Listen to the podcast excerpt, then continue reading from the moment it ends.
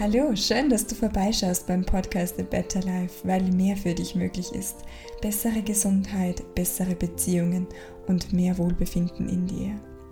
Mein Name ist Cornelia Meyer, ich bin Hebamme und Transformationscoach seit mehr als fünf Jahren. Ich begleite euch hier mit wertvollem Wissen, Meditationen und beeindruckenden Interviews.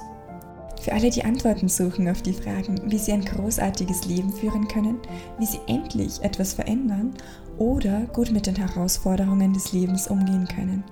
Dieser Podcast ist für euch. Herzlich willkommen!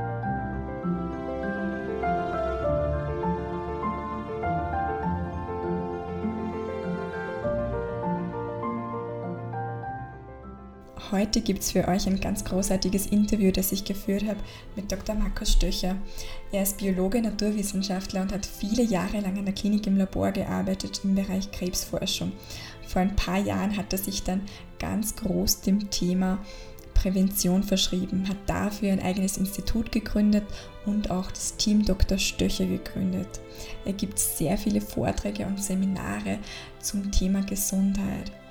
Und wir haben in diesem Interview über so viele wertvolle Themen gesprochen. Über Burnout und das Buch, das er drüber geschrieben hat, über Stress und wie er entsteht, aber auch über viele Krankheiten und was man zur Linderung tun kann. Zum Beispiel über Verdauungsprobleme, Hautprobleme, Schlaflosigkeit, Depression, Leberprobleme. Oder was man tun kann, wenn man mal wirklich sinnvoll entgiften will oder wenn man abnehmen will. Was man tun kann, wenn man mehr Energie haben möchte, sich selber was Gutes tun möchten oder mit welchen Kleinigkeiten man schon was verändern kann, damit man echt viel Effekt sieht und damit wieder zu einer besseren Lebensqualität kommt. Es waren so viele inspirierende, wichtige Dinge dabei in diesem Interview. Ich wünsche euch ganz, ganz viel Freude beim Anhören.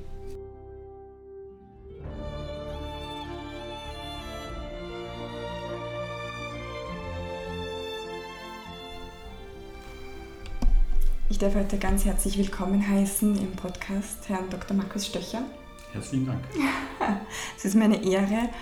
Du ähm, bist Naturwissenschaftler, aber auch Energetiker, hast ähm, als Genetiker, Krebsforscher und Laborleiter im Klinikum gearbeitet, viele Jahre lang. Oder arbeitest du sogar noch? Nein, nein, also das war meine Zeit gleich mhm. nach der Uni, habe ich äh, an der Universitätsklinik oder eigentlich jetzigen Universitätsklinik in Linz meinen Doktor gemacht mhm. in der, im Bereich Virologie, aber in dem Fall auch wieder molekulargenetisch. Habe da sehr lange mit Viren gearbeitet wie Herpes oder HIV. Mhm. Habe da mein eigenes Labor aufgebaut 2005 äh, in Salzburg im Bereich Onkologie. War dort für den Bereich Leukämie und Lymphom, mhm. Diagnostik und mhm. Forschung mhm. zuständig und habe dann 2012 mich eigenständig gemacht, jetzt als Lebens- und Sozialberater oder früher als Energetiker.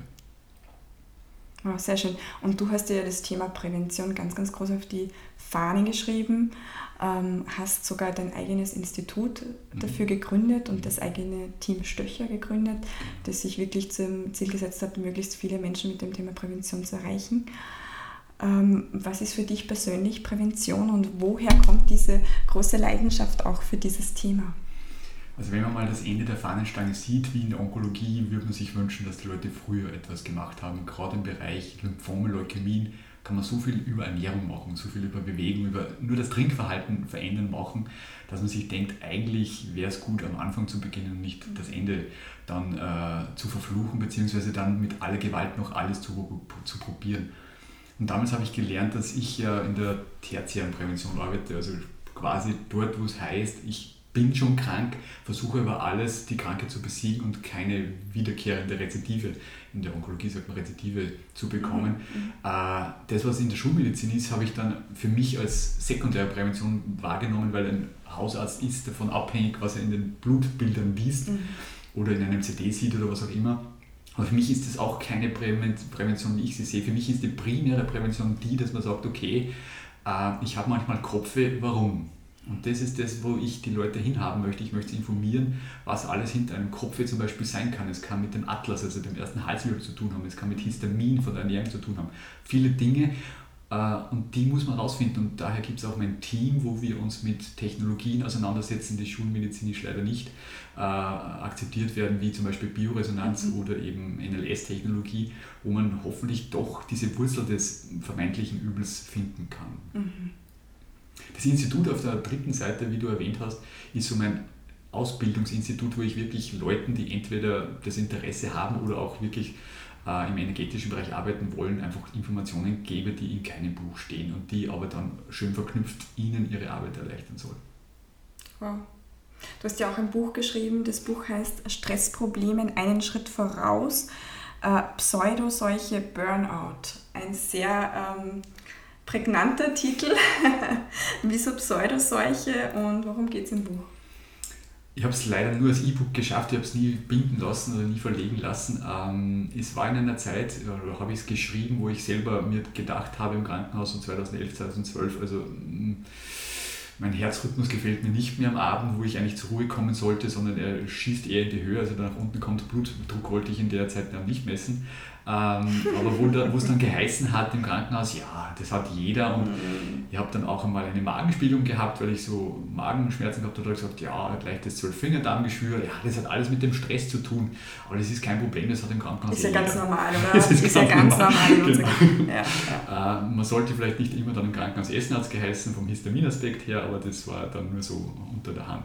Ähm, und dann habe ich gemerkt, äh, es geht allen so und jeder ist am letzten Zacken und jeder ist äh, dann trotzdem noch äh, motiviert, besonders die mit dem Helfersyndrom. Mhm, genau. Und aus dem heraus habe ich dann gesagt, es ist ja keine Krankheit, sondern eigentlich ein Zustand und eine Seuche, wie zum Beispiel jetzt auf der schulmedizinischen Seite die ganzen Autoimmunerkrankungen. Das heißt, das war immer schon da, aber im Hintergrund immer wieder vom Körper kompensiert und irgendwann bricht halt dann der Damm und dann sieht man, was wirklich äh, los ist. Und es ist beim Burnout sicher immer noch nicht der Zenit erreicht, wo ich sage, wenn es jetzt dann aber wirklich irgendwo wirtschaftlich zu Problemen kommt und die Leute noch mehr Überstunden machen müssen mhm. oder es zum Beispiel Pflegepersonal, wenn noch mhm. mehr Patienten durch noch weniger Pflegepersonal gemanagt werden müssen, dann wird das System leider zusammenbrechen. Und was ich halt gemerkt habe, unsere Kinder, und meine Kinder sind genau solche Typen, zwischen 10 und 15, die wollen das gar nicht mehr.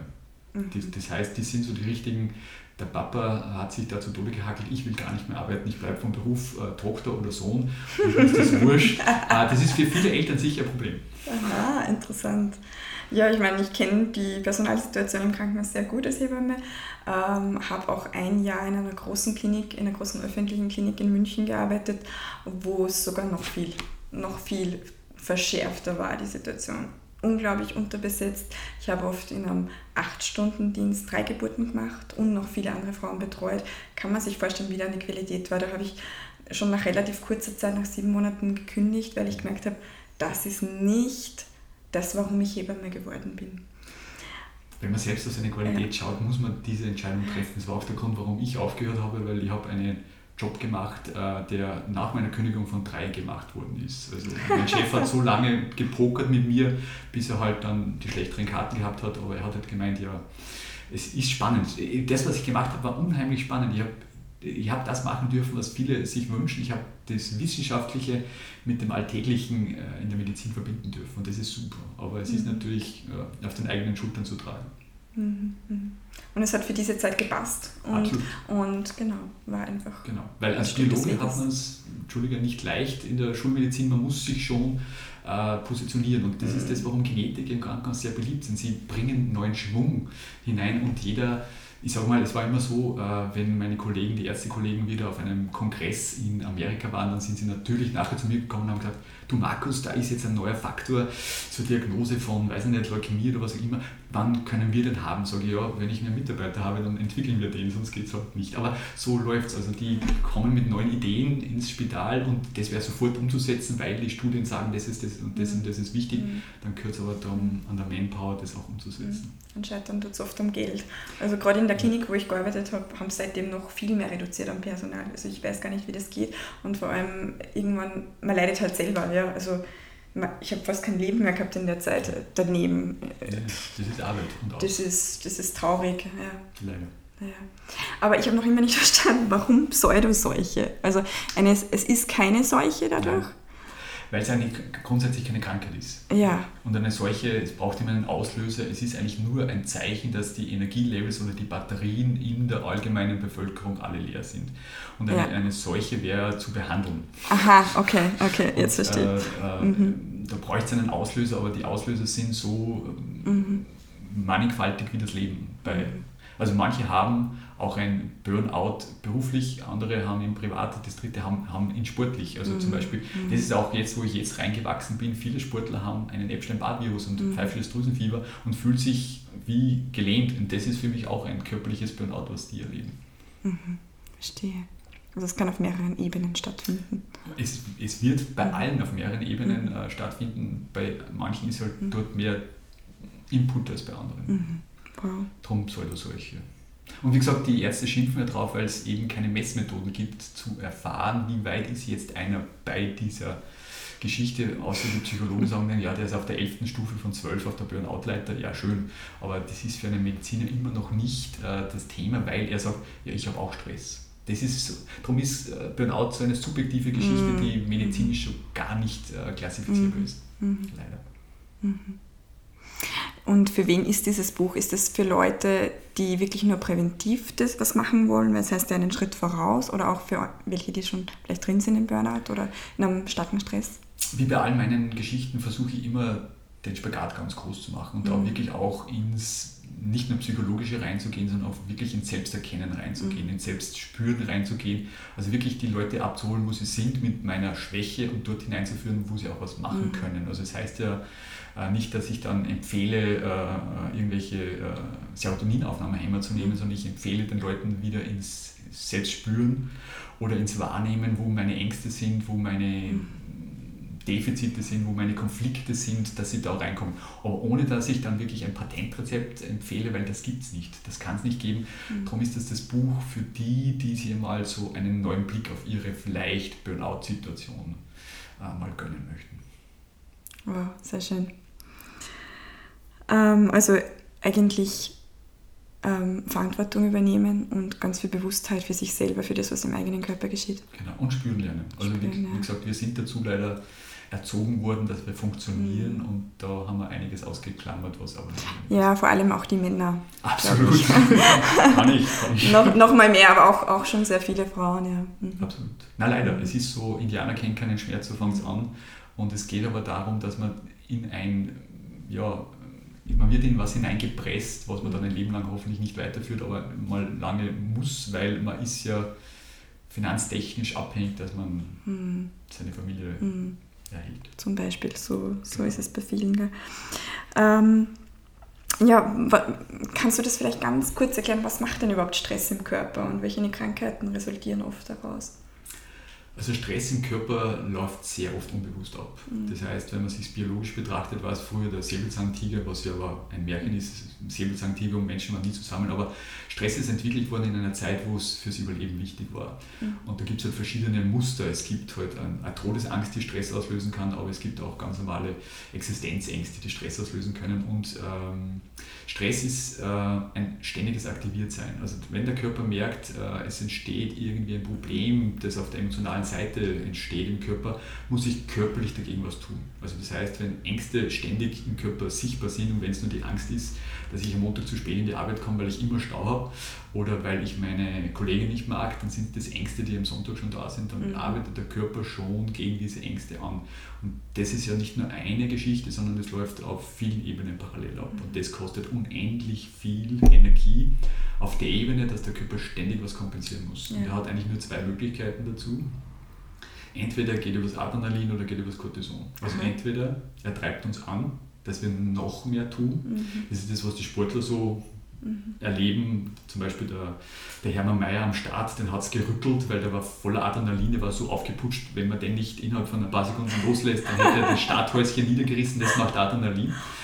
Ähm, oder er schaltet Unwichtiges ab. Mhm. Das macht das Cortison. Das mhm. heißt, wenn der Körper sagt, ja, der muss funktionieren, dann schalte ich halt seine Reproduktionseinheiten ab oder sein Immunsystem ab. Das brauche ich alle nicht. Und diese beiden Dinge machen krank, diese Überreaktivität und dieses Abschalten von mhm. eigentlich Regenerationsprozessen bzw. Mhm. Apparaturen im Körper. Und beides auf Dauer gesehen, weil dein Körper hält ja eh viel aus, aber über Jahre und Jahrzehnte gesehen machen den Körper natürlich krank. Ja. Ja.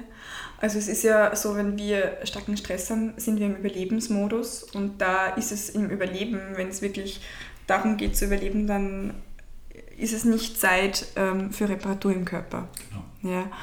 Ist es dann bei beiden, also ist es nur bei dem Cortisol, bei der Geschichte so oder schon auch bei der Adrenalin-Geschichte so, dass einfach die Reparaturen dann ausbleiben, mhm. die langfristigen im Körper? Eigentlich ist es bei der Cortison-Geschichte, weil wir haben ja den mhm. Sympathikus und mhm. den Parasympathikus als Gehirnnerven, die uns aktiviert. Mhm. Der Sympathikus ist für die Organe zuständig, die wirklich fürs Kämpfen oder Fliehen verantwortlich sind, mhm. also Herz, Lunge, Muskulatur.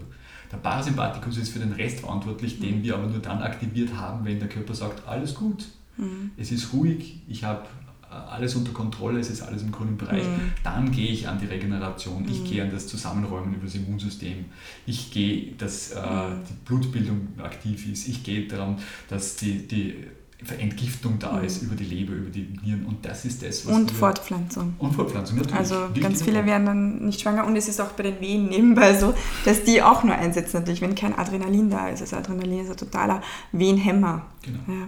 Da sind wir evolutionär leider geknebelt. Also mm. die Evolution kennt nur das Programm, das sich mm. vor, weiß nicht wie viel, 100.000 Jahren etabliert hat mm. und wir arbeiten halt leider da nicht ganz in denselben Bahnen. Ja, unsere moderne Gesellschaft, wenn man so nur nach Leistung geht und nur nach Funktionieren, dann widerspricht das halt oft ihm. Leider. Und das glauben wir, dass wir, wir glauben immer, wir haben die Evolution irgendwie neu erfunden. Das ist aber leider nicht der Fall. Wir müssen damit leben und damit umgehen. Würden wir gerne, gell? ja, manche. Ja, ja. Wir sind so intelligent, dass wir unvernünftig geworden sind, leider. Ja, schade, ja. Das stimmt. Und wie gesagt, dass der Stress das jetzt, Satz, ja. dass der Stress für 70% aller Ärztebesuche verantwortlich ist, das ist alles Statistik. Das ist das, wo wir uns wieder finden. Also vor 20 Jahren war die Zigarette der Hauptauslöser von Krankheiten, jetzt ist es halt der Stress, in 20 Jahren wird es Elektrosmog sein. Aber das ist reine Statistik, leider. Und das ist die Medizin für sich, ist eine reine, ich sage jetzt böse, eine statistikmonströse ähm, Vergewaltigung unserer Vernunft. Mhm. Weil wir kriegen Angst. Wir kriegen Angst, dass uns der Stress fertig macht oder der Elektrosmog fertig macht oder Zigaretten fertig macht. Also müssen wir brutal etwas dagegen machen, das macht wieder Stress. ja, zum, zum einen schon. Es ist so ein Mittelding, gell? weil einerseits, manche ignorieren ja, also vielleicht nicht Stress völlig, aber manche andere Sachen, die ungesund sind, völlig. Also das ist ja auch nicht. Also das Absolut. ist die andere Seite der Medaille. Also einerseits schon Information und Verantwortung übernehmen, aber nicht jetzt sich wieder voll fertig machen damit. So ist es. Ich meine, wenn wir äh, statistisch arbeiten würden, die Amerikaner sind bei neun Portionen Obst und Gemüse am Tag. Neun. Wir in Österreich sind um mal bei fünf. Also die Krebsorganisation in Amerika sagt, neun Portionen Obst und Gemüse am Tag wäre ideal. Sicher ist ideal, aber was tut man sonst noch außer Obst und Gemüse essen? Mhm.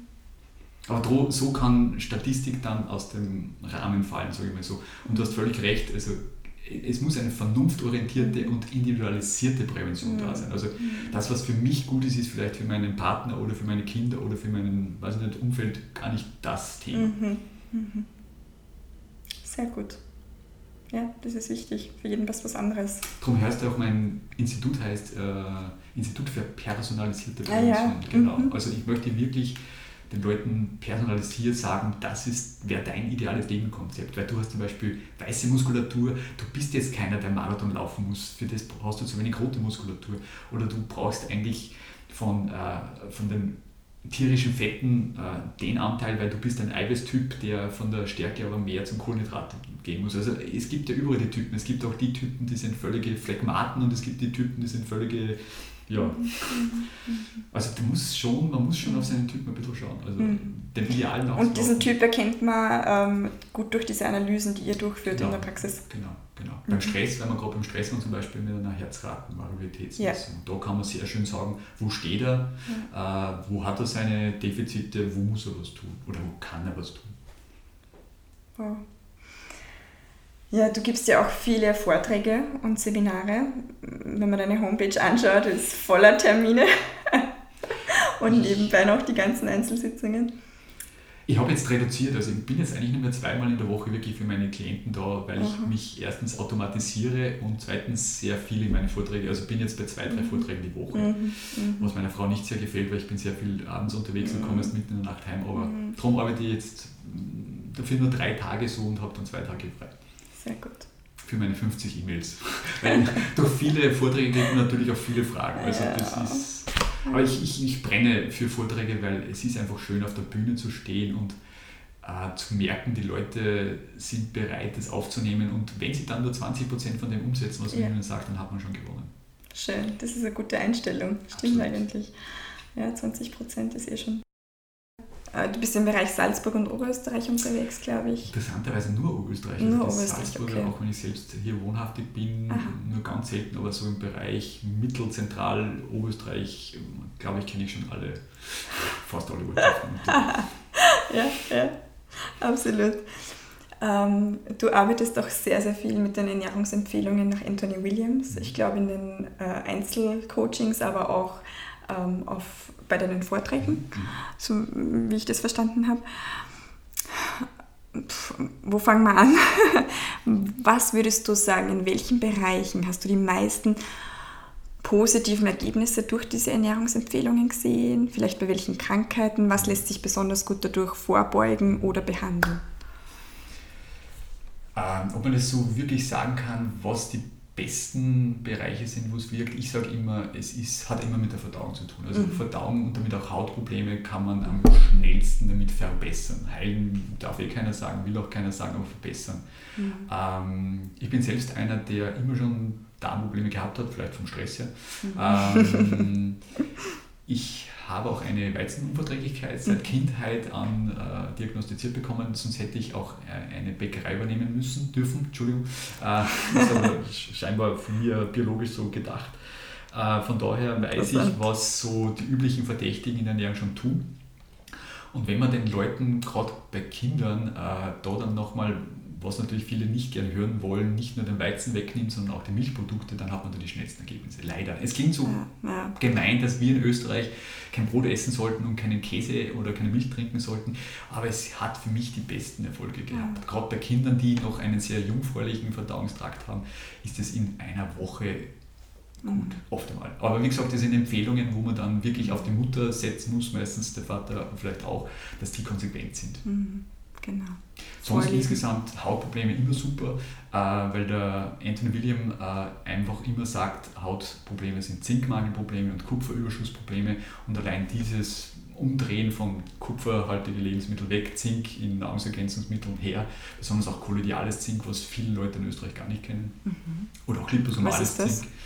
Kolloidales Zink, äh, viele kennen das kolloidale Silber. Ja, das kenne ich. Das ist ein natürliches Antibiotikum, so wird es äh, genau. verschrieben. Ist nichts anderes als ganz fein ver, äh, in, in, durch Elektrolyse produzierte äh, Zinkelektronen in Flüssigkeit. Das heißt, ob man jetzt äh, zwei Silberstäbe in ein Wasser hält und mit einem Strom äh, die, die Zinkionen rauslöst oder das mit äh, mit Silber oder Zink oder mit Gold oder was auch immer macht, das ist immer ein Kolloidal. Und äh, mhm. das Interessante an den Kolloiden ist, dass wir im Körper nur Kolloide haben. Also auch wenn wir Magnesium aufnehmen, der mhm. Körper kann mit einem Magnesiumcitrat aus irgendeinem Brausetablettchen gar nichts anfangen, er muss erst was Kolloidales draus machen. Mhm. Wenn man ihm das jetzt vereinfacht und ihm gleich die kolloidale Form gibt, dann ist er glücklich. Das ist so, wie wenn man ihm zusätzlich zu einem Magnesium auch gleichzeitig das Schüsselmagnesium dazu gibt, dann ist er auch glücklich, weil er dann erkennt, wo er das einbauen kann. Und so sind die Kolloide. Also es stimmt das wirklich, dass es dann stärker wirkt, das Magnesium? Das habe ich auch ja, schon mal gehört. Ja.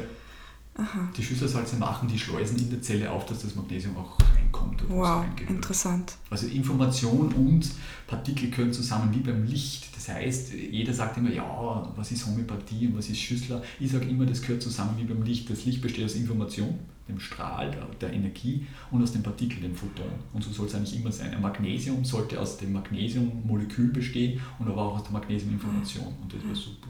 Ja, und in unserer Gesellschaft haben wir oft nur auf die Materie gesetzt. Die letzten spiegelt sich Jahre auch da. waren sehr materialistisch ja. und mit dem leben wir jetzt leider. Und das bricht auch ganz langsam erst auf.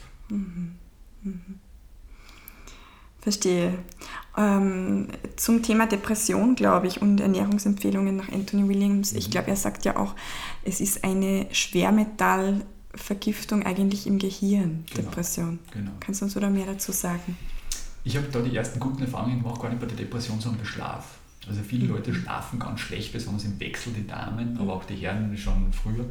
Äh, und da bin ich immer mit den Entgiftungsempfehlungen, mit dem Heavy Metal Detox Smoothie zum Beispiel, genau. bei solchen Personen und dann vielleicht noch ein paar anderen Sachen dazu immer super gefahren. Ja. Ähm, und wenn man das weiter denkt bis zur Depression, dann ist es dieselbe Geschichte. Das heißt, da wo eigentlich die Nerven zusammenfunken sollten, äh, da blockieren einfach Schwermetalle im Körper diese Funkstrecken und wenn man die freiräumt, dann hat man vielleicht die Lösung. Problem daran ist, dauert lange. Mhm. Äh, einen Körper zu entgiften dauert schon lange, das Gehirn zu entgiften dauert extrem lange. Drum ah, wirklich? Ja, okay. Leider.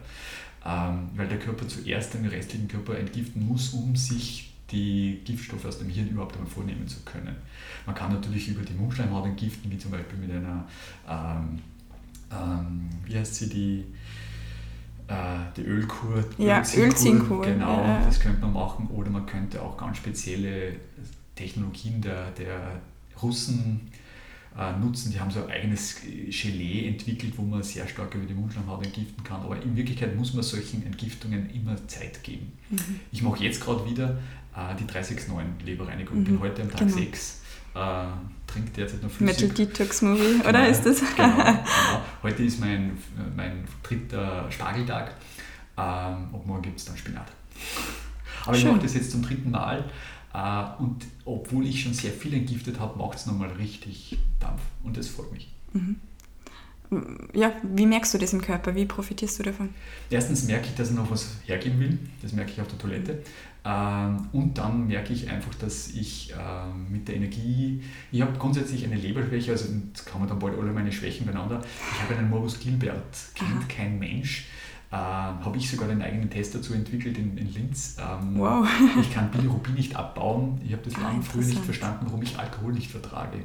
Und ich bin in ein Hotel gegangen, da sollte man eigentlich Alkohol vertragen, sonst ist man ein bisschen äh, blöd. Uncool. Ja, uncool auch, aber ich habe nie verstanden, warum ich noch drei Bier schon unterm Tisch gelegen bin und die anderen noch gelacht haben bei sieben. Ähm, aber das ist eine gar nicht so unhäufige Stoffwechselschwäche, keine Krankheit. Und dann kann man Bilirubin nicht abbauen. Das ja. ist das Abbauprodukt vom Hämoglobin zum Biliverdin. Ähm, und da ist man immer dann gefährdet, dass die Leber irgendwie Schwäche zeigt übers mhm. Leben oder grundsätzlich. Äh, und das merke ich durch diese 30-9-Reinigung ist das super, weil ich habe manchmal gelbe Augen gehabt früher, obwohl mhm. ich nichts getrunken habe. Das ist diese Bilirubin-Geschichte. Mhm. Und das merke ich schon, dass da etwas sich bewegt. Ich habe früher immer die Leberreinigung nach Moritz gemacht, die war mir zu steil. Mhm. Die hat mir zu viel Substanz gekostet, aber jetzt die 9-Tageskur, die macht mir erstens Freude, ich kann sie in meinen normalen Alltag einbauen und ich habe ein gutes Gefühl und hoffentlich auch Ergebnis am Ende der Zeit. Obwohl dann alle Leute wieder sagen, jetzt hast du wieder Kilo abgenommen, sage ich, ja, mein Gott, mit dem lebe ich jetzt auch schon. wow. Ähm, ja, magst du uns ein bisschen erklären, was man da macht bei der 369 Leberkur? 369 heißt sie deswegen, weil sie in drei, drei Tagesblöcke eingeteilt ist. Also in den ersten drei Tagen verzichtet man auf die No Foods von Anthony William. Das heißt, drei Tage lang kein Gluten, kein, äh, keine Milchprodukte, also Gluten heißt Weizenroggen, Dinkel, natürlich kein Fleisch, ähm, kein Rapsöl, keine Eier, kein, äh, kein Mais, genau. Äh, und versucht aber in der Zeit auch schon sehr fettfrei zu leben. Also man sollte sich dann nicht ähm, seine Champignons panieren oder sowas, mhm. was äh, gegen die Geschichte ist. Also mhm. man versucht die ersten drei Tage so als Einleitung zu kriegen, mhm. seine Ernährung umzustellen, um dann äh, sehr äh, speziell in den nächsten drei Tagen nur Spargel zu essen. Das heißt, man nimmt äh, in der Früh schon seine normale Entgiftungs-Smoothie-Geschichte. Das heißt, man fängt mit, also so mache ich, ein Zitronenwasser an, großes Glas Zitronenwasser, großes Glas, großes Glas heißt halber Liter Stangensellerie, das habe ich schon seit eineinhalb Jahren jeden Tag. Dann mache ich meinen Entgiftungssmoothie oder wie er in seinen Büchern beschreibt, einen Smoothie mit äh, Pitaya, äh, Drachenfrucht, mhm. die sehr leberstärkend ist. Äh, und so kommt man bis zum Mittag durch, hat dann schon seine 2 Liter, 2,5 Liter Flüssigkeit getrunken, hat aber keinen Hunger, weil in dem Smoothie ja Bananen zum Beispiel drinnen sind. Dann isst man eigentlich nur Salat mit äh, Spargel, in welchen Varianten auch immer. Jetzt in der Nicht-Spargelzeit, ich habe sehr viel Spargel eingefroren, mache ich einfach eine Spargelsuppe. Mhm und am Abend nochmal dasselbe. Also das sind so drei Tage. Grüner Salat dazu oder was? Grüner Salat mit allem. Man kann Tomate reingeben. Was man nicht machen sollte, ist Öl und Essig, mhm. sondern dann mit Salz, mit Orangen, Zitronensaft, was man auch immer gerne drinnen hat. Aber sonst alles, was ich mache deswegen jetzt im September das, weil ich habe da draußen im Garten alles, was ich brauche. Ich habe äh, äh, Tomaten, ich habe äh, Paprika, alles da. Und die nächsten letzten drei Tage sind dann äh, die Spinattage und der letzte, der neunte Tag der 369-Kurs, ein reiner Trinktag. An dem sollte man um die vier Liter Flüssigkeit trinken. Da kann sich der Körper oder die Leber in dem Fall dann von den Giften befreien. Und das sollte man. Drei Tage lang nur trinken? Nein, nein, der dritte. Achso. Der, der, der neunte dann, also der dritte von den letzten drei Tagen. Aha. Und was macht man an Tag 7 und 8? Da ist der Spinattag ah, äh, zum Mittag und der Spargeltag am Abend. Verstehe, okay. Sehr man gut. sollte, um nicht zu unterzuckern, auch immer viel Äpfel oder irgendwelche Trockenfrüchte essen. Das kann man dann immer einbauen. Das also man sollte das, das nicht mhm. als als Hungerkur machen? Genau. Das genau, ist wichtig. Genau. Nicht als Fastenkur sehen, sondern wirklich nur eine sehr selektive. Also es sind alles Pflanzen oder Gemüsesorten, die sehr stark die Leber entgiften können bzw. stärken. Das wow. Das ich glaube, dass das viele Menschen anspricht, weil viele was für ihre Leber tun möchten oder für die Verdauung tun möchten. Oder Detox ist ja generell auch schon ein bisschen modern geworden, aber trotzdem auch alltagstauglich. Genau. Und also auch zum Beispiel ich mit meiner Konstitution, ich will da auch nicht hungern oder irgendwas. Ich will kein, nicht wirklich Gewicht verlieren, aber trotzdem was für die Gesundheit tun.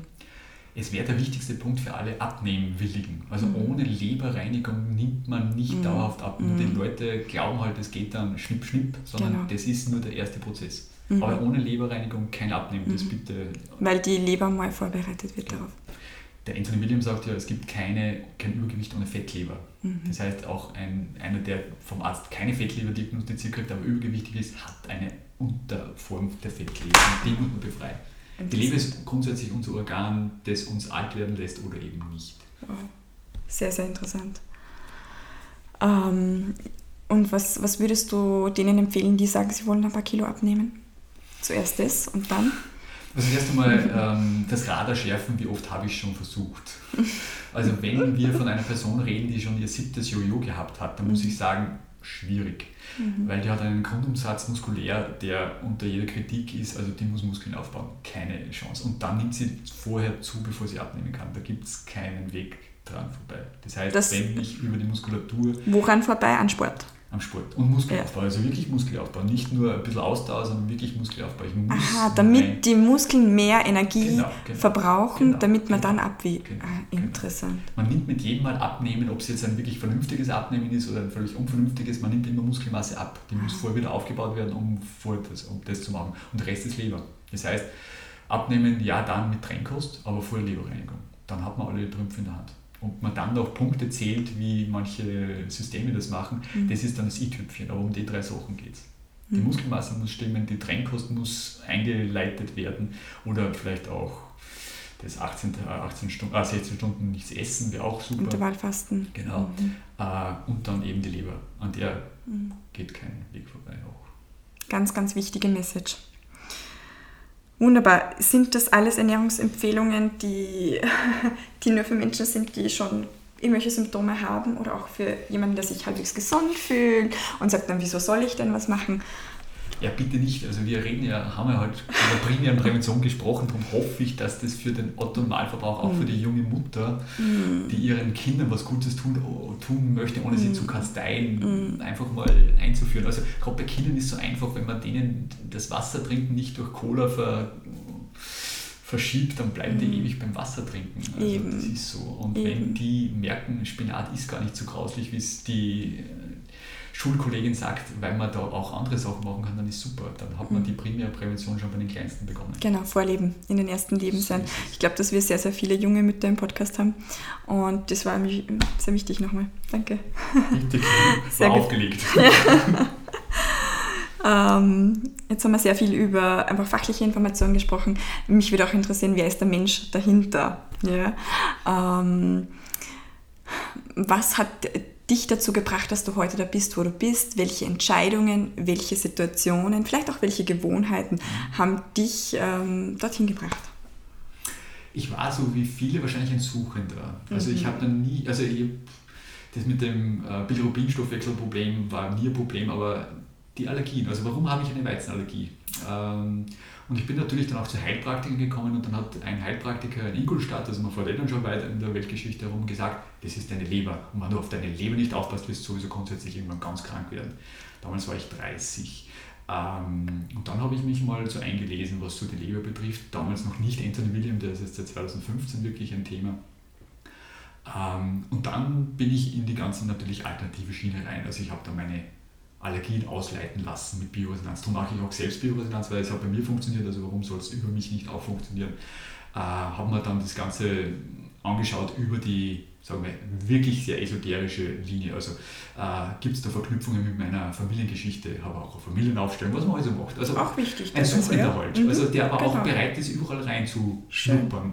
Und so bin ich dann zu dem gekommen, wo ich sage, okay, jetzt weiß ich mal, wie alle so zusammen äh, denken und was die so tun und jetzt möchte ich das bei mir so zusammenfließen lassen und mein Doktortitel hilft mir natürlich sehr, weil die Leute dann denken, ah, bei dem weiß ich, der hat das gelernt, obwohl ich von dem, was ich jetzt erzähle, gar nichts gelernt habe. Also in meinem Biologiestudium weiß ich zwar, wo das Herz ist und wo die Lunge ist, aber von dem, was ich jetzt erzähle, habe ich sehr wenig gelernt, obwohl ich gelernt habe, so zu denken, wie ich jetzt immer noch denke. Mhm. Also ich muss auch meinen inneren Schweinehund auch immer wieder besiegen, der glaubt auch nicht alles von vornherein. Der will sich das von mir erklären lassen, bevor er dann akzeptiert. Und erst dann setze ich was im Körper um, weil alles andere funktioniert nicht. Wenn ich mir selber einrede, da gibt es eine neue Kur, die musst du machen und ich kann meinem Inneren nicht erklären, warum, dann werde ich es nicht durchziehen können. Dann, wenn es drei Wochen dauert, bin ich noch zwei Tagen fertig. Und so funktioniert es leider in vielen Gehirnen. Und das ist das, warum ich jetzt da in der Position äh, mich etabliert habe, dass ich den Leuten sage, schau, ich erkläre dir jetzt einmal, wie das bei dir ausschaut, bei dir rein persönlich. Das hat mit deinem Leben und mit deinem Problem zu tun und das sind deine Alternativen. Und bitte entscheide du, weil ich kann dir das perfekte Programm an den Leib schneiden und wenn du es nicht umsetzt, haben wir beide nichts davon. Ja, die haben es wieder selber in der Hand. Genau, und so habe ich es bei mir erlebt und so lebe ich es auch und darum ziehe ich ja hoffentlich eh nur die an, die bereit sind. Also die, die geschickt werden, meistens, also meistens sind die Frauen die Ersten, also 90% meiner Kunden sind Frauen mit ihren Problemchen, die werden dann zum Teil sehr gut und sehr schnell gelöst, manche dauern ein bisschen länger. Ähm, und die schicken dann ihre Männer. Und die sind zuerst einmal ein bisschen auf Distanz. Ähm, und da knacke ich dann nicht mehr so viele, weil die sagen, hm, das ist mir zu viel Aufwand. Ja. Mein Vater ist ja das beste Beispiel, hat seit 25 Jahren Rheuma. Mhm. Er lässt sich von mir nicht ein Semmel ausreden, nicht ein, eine, also der isst nicht dreimal in der Woche Fleisch, der isst dreimal am Tag Wurst und Fleisch.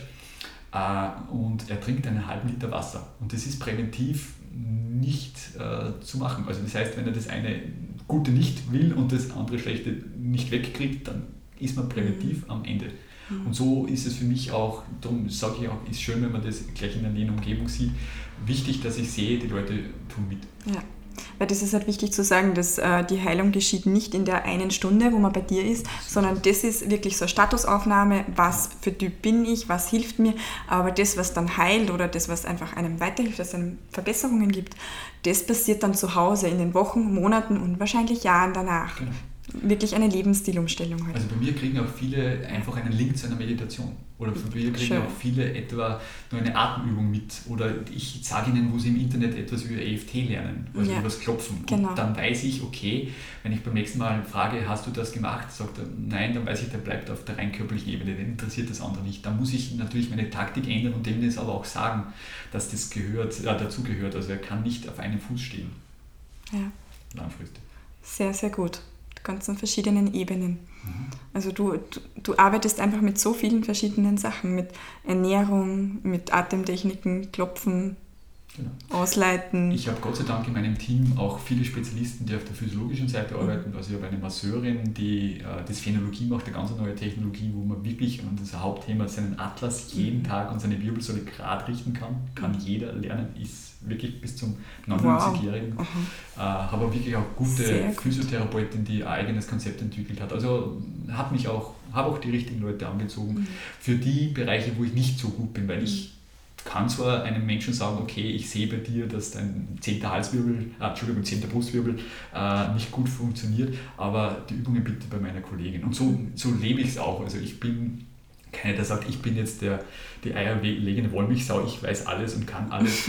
ich kenne auch gute Leute in anderen ja. Bereichen. Ich kenne gute Ärztinnen und Ärzte, die sich wirklich sehr alternativ mit Sachen auseinandersetzen. Ich kenne gute Physios, ich kenne super Energetiker, mhm. ich kenne Heiler. Mhm. Ganz eine eigene Klasse von Menschen, wo man so nicht hinkommt, aber nicht hingeschickt wird. Mhm. Und so soll es eigentlich im ganzen Gesundheitsbereich sein. Man sollte nicht seinem Kollegen neidig sein, sondern man sollte ihm im Konzept des Ganzen hilfreich sein, dass dem Klienten geholfen wird. Ja, und schlussendlich haben wir alle dieselbe äh, Intention, so also der, so den Menschen zu mehr Gesundheit genau. oder Glücklichsein zu führen und äh, das verbindet uns. Genau, und da sollte jetzt nicht sagen, ja, aber der kann nichts, weil. Ja. Das kann man nicht sagen. Sollte man nicht sagen. Ja. Hast du irgendwelche Alltagsroutinen, die du jeden Tag machst, wo du sagst, ähm, das stärkt dich, das hilft dir? Also wie gesagt, jetzt sind wir beim wichtigsten Punkt in der Prävention ist die Zeit. Mhm. Äh, ich sitze fast jeden Tag mal eine Stunde im Auto zwischen meinen Praxen hin und her. Äh, aber was ich, wenn ich Zeit habe, jeden Tag mache, in der Früh ist der Sonnengruß oder Morgengruß, mhm. wie man ihn mhm. nennen möchte. Ich mache das Phänologie, wo ich kurz erwähnt habe, das sind zwei, drei Übungen. Das zusammen dauert zehn Minuten. Mhm. Ähm, bin einer, der leider zu wenig Sport macht, aber wenn ich Sport mache, dann halt äh, Sport, der wirklich für den ganzen Körper ist. Ich klettere gern mhm. und schwimme gern, obwohl ich auch laufe und Rad fahre, aber das mhm. ist zeitlich immer nicht so die, die Geschichte. Ähm, ich versuche mich wirklich den ganzen Vormittag nur flüssig zu ernähren. Mhm. Das heißt, ich esse meine erste feste Nahrung wirklich erst zum Mittag. Ähm, Was ist das Erste, das du trinkst morgens? Das Zitronenwasser. Und danach den Selleriesaft? Genau, den Stangensellerie. Also es gibt viele Leute, die machen es umgekehrt. Ich bin jetzt auf der ja. Ebene so ja. für mich angekommen. Ähm, ja. Ja, wichtig noch zu sagen für die Zuhörer, wenn man das mit dem Selleriesaft macht, wirklich ein halber Liter, wirklich pur, kein Wasser, kein Eis, keine Zitrone dazu, nicht zusammenmischen, kein Ingwer dazu. Ich habe das schon alles erlebt. Ähm, sicher, wenn man Geschmack am Anfang gar nicht aus hat, dann kann man mal übergangsweise ein paar Tage eventuell einen Apfel oder sowas dazugeben, aber das soll nicht das auf Dauer sein. Es muss wirklich pur sein. Ich selber trinke es auch seit mehr als eineinhalb Jahren täglich und da sieht man wirklich so großartige Effekte. Also ich persönlich habe einfach ähm, gespürt, dass ich viel mehr Energie habe, viel mehr Konzentrationsfähigkeit, dass die Haut besser ist. Verdauung hatte ich schon eine sehr gute, aber hat sich nochmal verbessert. Ähm, was, was hast du für Veränderungen da gespürt? Also beim Stangenseil auch noch wichtig, man muss ihn wirken lassen. Also mindestens eine halbe Stunde. Also Richtig. Sein neues, ja, genau. Sein neues Stangensellerie-Buch, das es leider jetzt derzeit nur auf Englisch gibt, beschreibt er sogar Sachen bis zu einer Stunde nicht zu essen. Genau.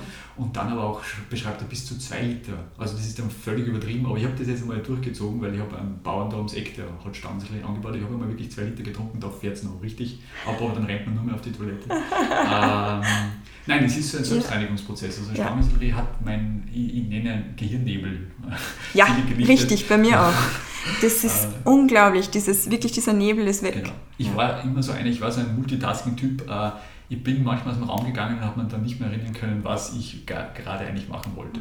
Äh, besonders im Krankenhaus war das der Fall, weil ich war einerseits am Handy und zweitens äh, beim Pipettieren von irgendwelchen Sachen und das ist etwas, was nicht gut geht. Aber das habe ich gemerkt, das ist wieder, also ich könnte wieder, wenn ich wollte, aber ich tue es natürlich jetzt nicht ja. mehr so brutal. Ja. Äh, wichtig auch bei Leuten, die wirklich ähm, einen starken oder schnellen Effekt haben wollen, die vielleicht auch Krankheiten haben, kann man es zweimal am Tag auch trinken, ja. in der Früh und Nachmittag. Das empfiehlt ja auch, das ist zum Beispiel dann auch eine Möglichkeit, wenn man nicht auf einmal so viel da tue ich jetzt im Sommer gern wirklich Melone. Also ich habe immer eine ganze Melone zu Hause, ich presse mir, also ich, ich entsafte so am, am, Nachmittag eine ganze Melone, im Winter mache ich es dann dasselbe mit den Gurken. Das sind für mich die besten Flüssigkeiten, die man als Getränk noch mhm. zuführen sollte, neben dem mhm. Wasser. Aber das ist ja alles Anthony William, wie er lebt und lebt. Äh, aber wie gesagt, das sind so Sachen, die sind leicht umzusetzen und wirklich ich glaube, wie du auch gemeint hast, die ersten Verbesserungen sollten einen motivieren, da wirklich dran zu bleiben. Ja. Weil es gibt viel noch. Also man merkt ja gar nicht, wie, wie viele Probleme man hat. Wenn man dann einmal weniger hat, dann merkt man erst, was ja. da alles war. Also ja. Wir sind in einem Alter, Gott sei Dank, wo es noch nicht so ganz herzwickt, dass man sagt, oh, das ist ganz schlimm, sondern man merkt erst in unserem Alter, wenn es dann so von der Energie her runtergeht. Das sind noch keine Probleme, aber man merkt, man kann länger durchziehen mhm. mit dem System. Mhm. Mhm.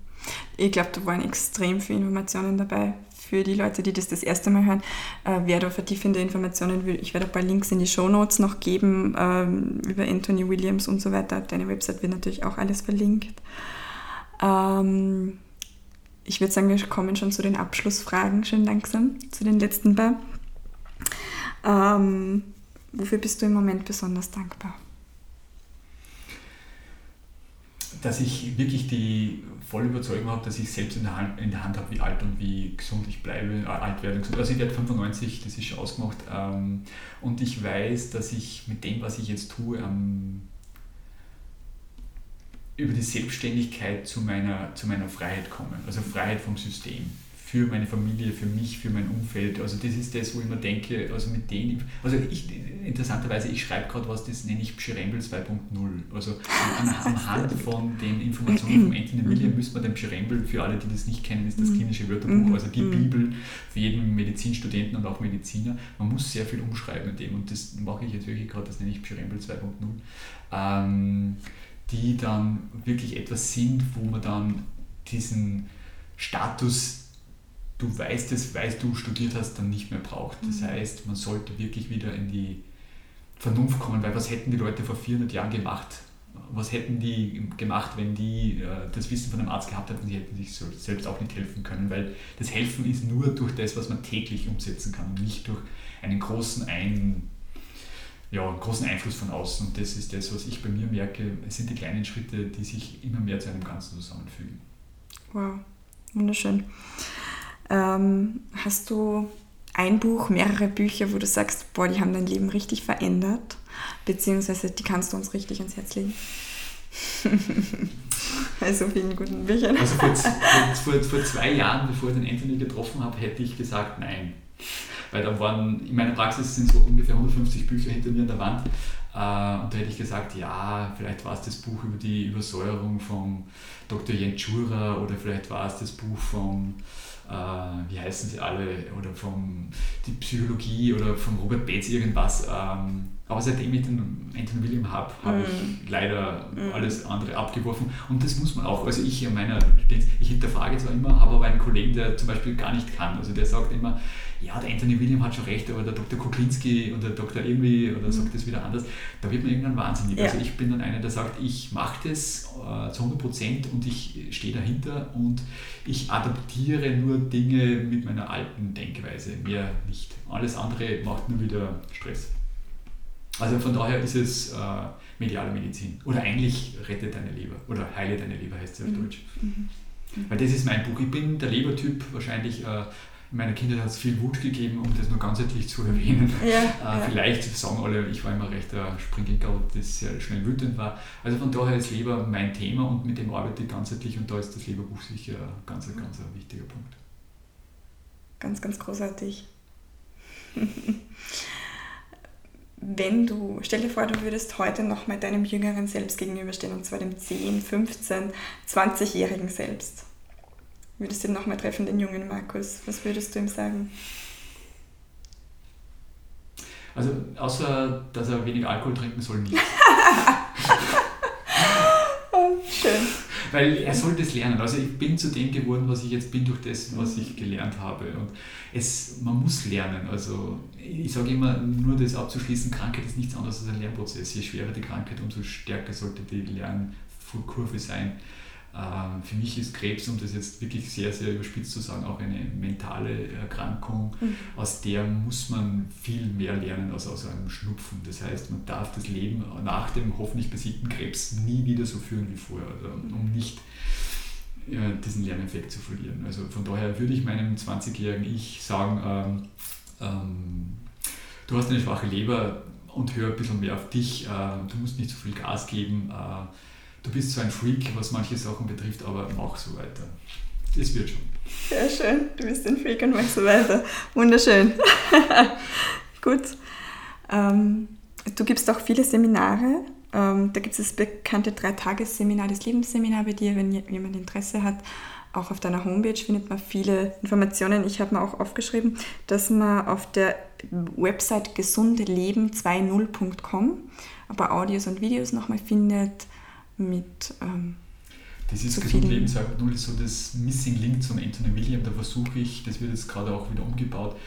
Eigentlich war es nur eine Seite für ihn, wo wir ihn eigentlich übersetzen. Oder gibt es ja in Deutschland auch schon einige, die sich wirklich darauf spezialisieren, ihn den Leuten greifbarer zu machen. Aber ich versuche jetzt da durch meine virologische Vorbildung wirklich die Brücke zu schlagen zwischen Anthony William und der Wissenschaft. Und dann wird es hoffentlich die ganzen die nicht davon überzeugt sind, dass ein mental aktiver Mensch uns helfen kann, die auch überzeugt mhm. werden können. Äh, und das ist sicher eine Homepage, auf der es dann auch diese verschiedenen Informationen zu finden gibt. Ja, und ganz viel Gratis-Inhalt. Ja, ja, das ist, Eben, das ist mir wichtig, weil ich bin jetzt keiner, der sagt, okay, äh, ich, die Leute müssen erst dann durch ganz teure, äh, teure äh, Systeme durchgehen, sondern es sollte greifbar sein. Und was jeder daraus macht, mhm. eigentlich möchte ich eigentlich, das war so ein Leitsatz 2013, wie ich mit Film angefangen habe, es sollte in jeder Familie ein Präventionsspezialist sein. Mhm. Den möchte ich bilden. Mhm. Und das ist das. Was ist ein Präventionsspezialist? das, was wir alles jetzt gesprochen haben. Ja. Wir wissen, dass hinter jeder Krankheit was Körperliches steckt, was Mentales und was Emotionales. Ja. Und was er dagegen tun kann. Also er sollte eigentlich einen Bauchladen von Methoden und Werkzeugen haben, um sich selbst und seiner Familie zu helfen. Sehr gescheit. Das wär, dann wäre es auch billiger fürs Gesundheitssystem, weil da haben wir ein großes Problem. Aber leider, die Politik wird nicht zweimal investieren. Sie investiert schon so viel in die Medikamenten- und Reparaturmedizin und sie wird jetzt nicht ein zweites System machen. Darum sind wir auf uns leider selbst selbstverantwortlich. Genau. Ich denke, das ist ein gutes Schlusswort. Finde ich auch. Vielen, vielen Dank für dieses absolut großartige Interview. Sehr gerne. Es hat richtig Spaß gemacht und war sicher wichtig für viele Menschen da draußen. Ich hoffe, dass es die Leute nicht überfordert, weil wenn man nur ein bisschen von dem, was wir besprochen haben, umsetzt, dann hat man schon viel genau. geschafft. Mit der Zeit und dann nach ein paar Wochen nochmal anhören. Genau, genau. Und es gibt keine Gurus, es gibt nur die Selbstempfindung. Sehr schön. Alles klar. Vielen Dank, Markus. Danke dir.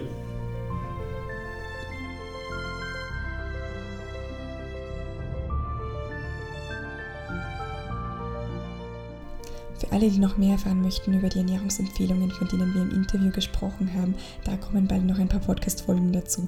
In sehr naher Zukunft wird es eine Folge über den Selleriesaft und seine heilende Wirkung geben und vermutlich auch bald eine über den Heavy Metal Detox Movie, der ja zur Ausleitung von Schwermetallen ist und über die 369 Leberreinigung und meine Erfahrungen damit. Also da kommen ganz bald noch mehr Infos auf euch zu.